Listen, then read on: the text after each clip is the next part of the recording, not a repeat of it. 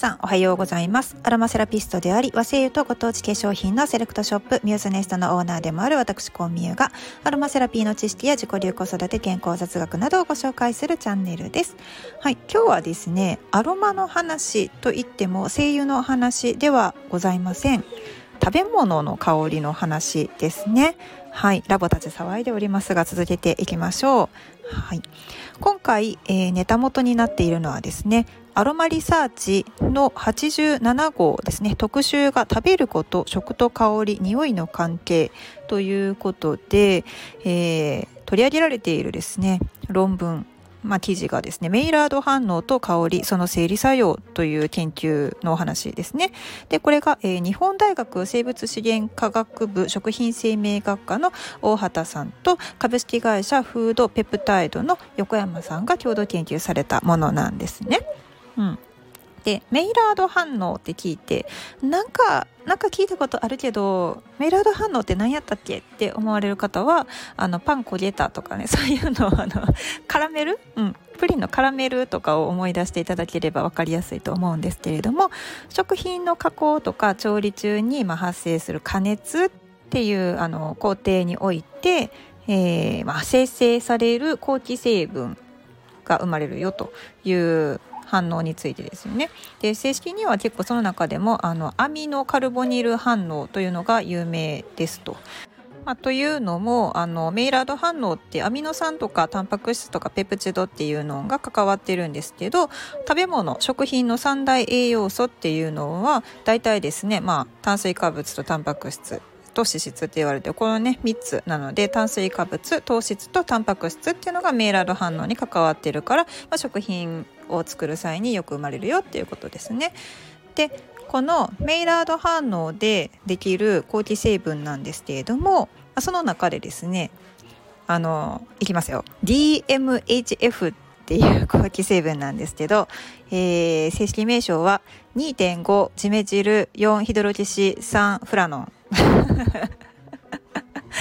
はい、アロマセラピーを学ばれた方ですね。あの、18シネオールみたいな感じで覚えていただければと思うんですけど、覚えられますか ?2.5、ジメチル4、ヒドロキシ3、フラノ。覚えられない。あと DMHF さえも、あと覚えられるかどうかって感じですね。はい。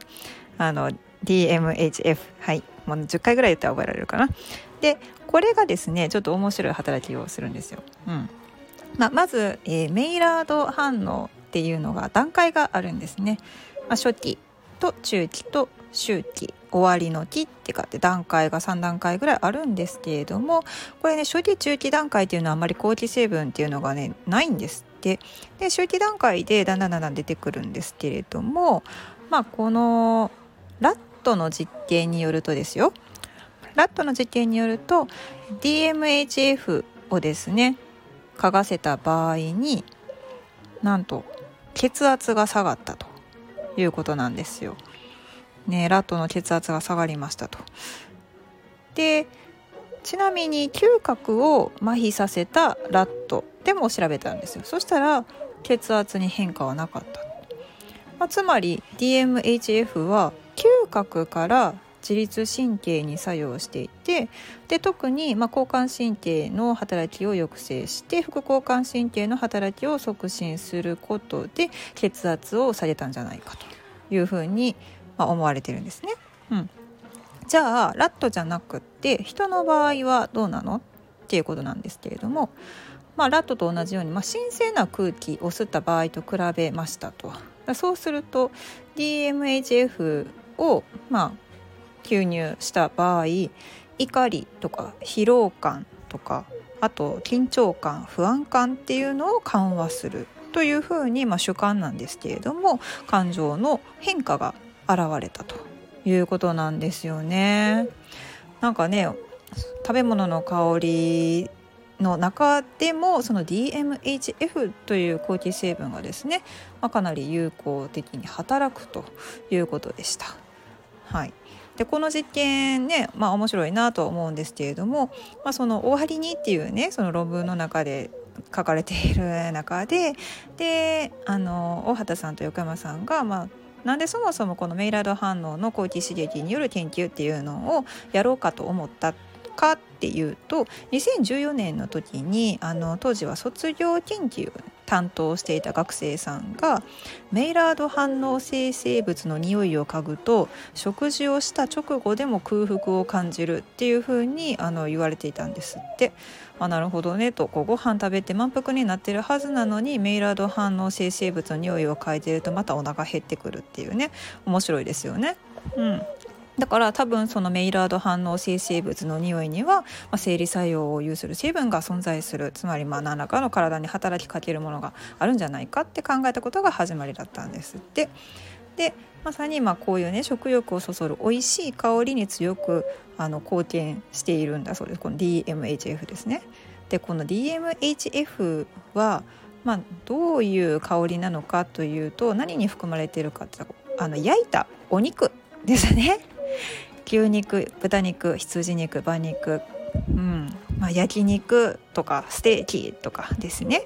で天然もものの中ではいちごとかパイナップルとかですね。ああもう聞いただけであそれは美味しそうやんねっていう感じですよね。でこれ水溶液にはあの溶けないと。水溶液中の域値は非常に低いと。でさらに発がん性がないと。いうことで結構食品香料とかあの化粧品の高商品香料としてあの多くの国で認められてすごく使われてるんですって。でその中にあの抗酸化活性とか抗菌作用とかもあの報告はされているそうですこれ2007年の研究ですかね。うん、なのでまあいろいろとですね今まで存在していた香りなんですけれども、まあ、これからどういうふうにこれを活用していこうかっていうと例えばなんですけれどもあの食品価値の向上ですよねだからおい美味しいものをさらに美味しくさ美味しそうに感じさせるっていう感じですよね。あとはそうですねその香りの機能性を持ってこう何か体へ働きかける商品とか香料を含んだものを作ろうということですよね商品開発。であとはセイボリーフレーバー、まあ、つまりセイボリーフレーバーって訳すとうまみですよね。あの出汁の香りとか、うん、ああいうもののなんかいろんな差別化ができるんじゃないかっていうふうに終わりにのところで書かれています。で なんか最後まで読んでいてですね私が一番ちょっとなんかすごいこの好感を持てたというかですね親近感を覚えたのはなんとあの、まあ、大体このアロマリサーチは研究結果を発表しているので研究者の方のですねあの顔写真と略歴がそこ最後に掲載されているんですけれどもあの株式会社フードペプタイドの主任研究員である横山さんの顔がどう考えてもめっちゃトングであの大きな肉を挟んで焼いてる顔なんです 焼いてるシーンなんですよね。北里大学出てはるんですけどまあ面白い方ですね、まあ、そういった形であの面白いことを考える研究員の方が増えてこうやってこうなんかなんだろうなこう気が内容は結構難しいですよ。内容はもうなんかちんぷんかんぷんな単語いっぱい出てくるんでやっぱりその研究者と一般ピーポーですよ私みたいな。一般ピーポーみたいな。この何て言うのかな。認識の違いとか知識量の違いっていうのはかなりあるんですけど一般の生活に落とし込んでそれがどういうふうに活用されていくんかなっていうふうに面白い研究をしてくださる方が増えるとなんか一般ピーポーとして一消費者としてはですよなんかちょっと楽しみだなっていうふうに思いますね。まあ、そんな感じであの、まあ、こういう香りの成分っていうのはですねいろんなところで使われているのでアロマセラピーもですねもう本当に、まあ、最近はごくごくその怪しいものって思われることはなくなったんですけれどもまだまだその一般的にどうやって使ったらいいのってわからないっていうことがあると思うんですね。まあ、まずはどういう香りがあってでその香りが一体どういう成分があってでどんな働きをしているのかっていうのはいろんな本にたくさん載っていると思うのででまああのなんだろうなすごく薬機法が厳しくなったので本当はその広告宣伝の、えーまあ、記述の中に言ってはいけないこともたくさん出てきています。で日本ではアロマセラピーのアロマ、まあ、精油っていうのは雑貨扱いなので医薬品とか化粧品みたいなことっていうのは全然言えないんですけれども雑貨だからといってそういうあの体に何も作用しないかっていうとそういうものではないので買う時は必ずあの成分であったりとか使い方っていうのを確認をしてください。以上和製油とご当地化粧品の専門店ミューズネストのオーナーコンミューがお届けしました。ではでは。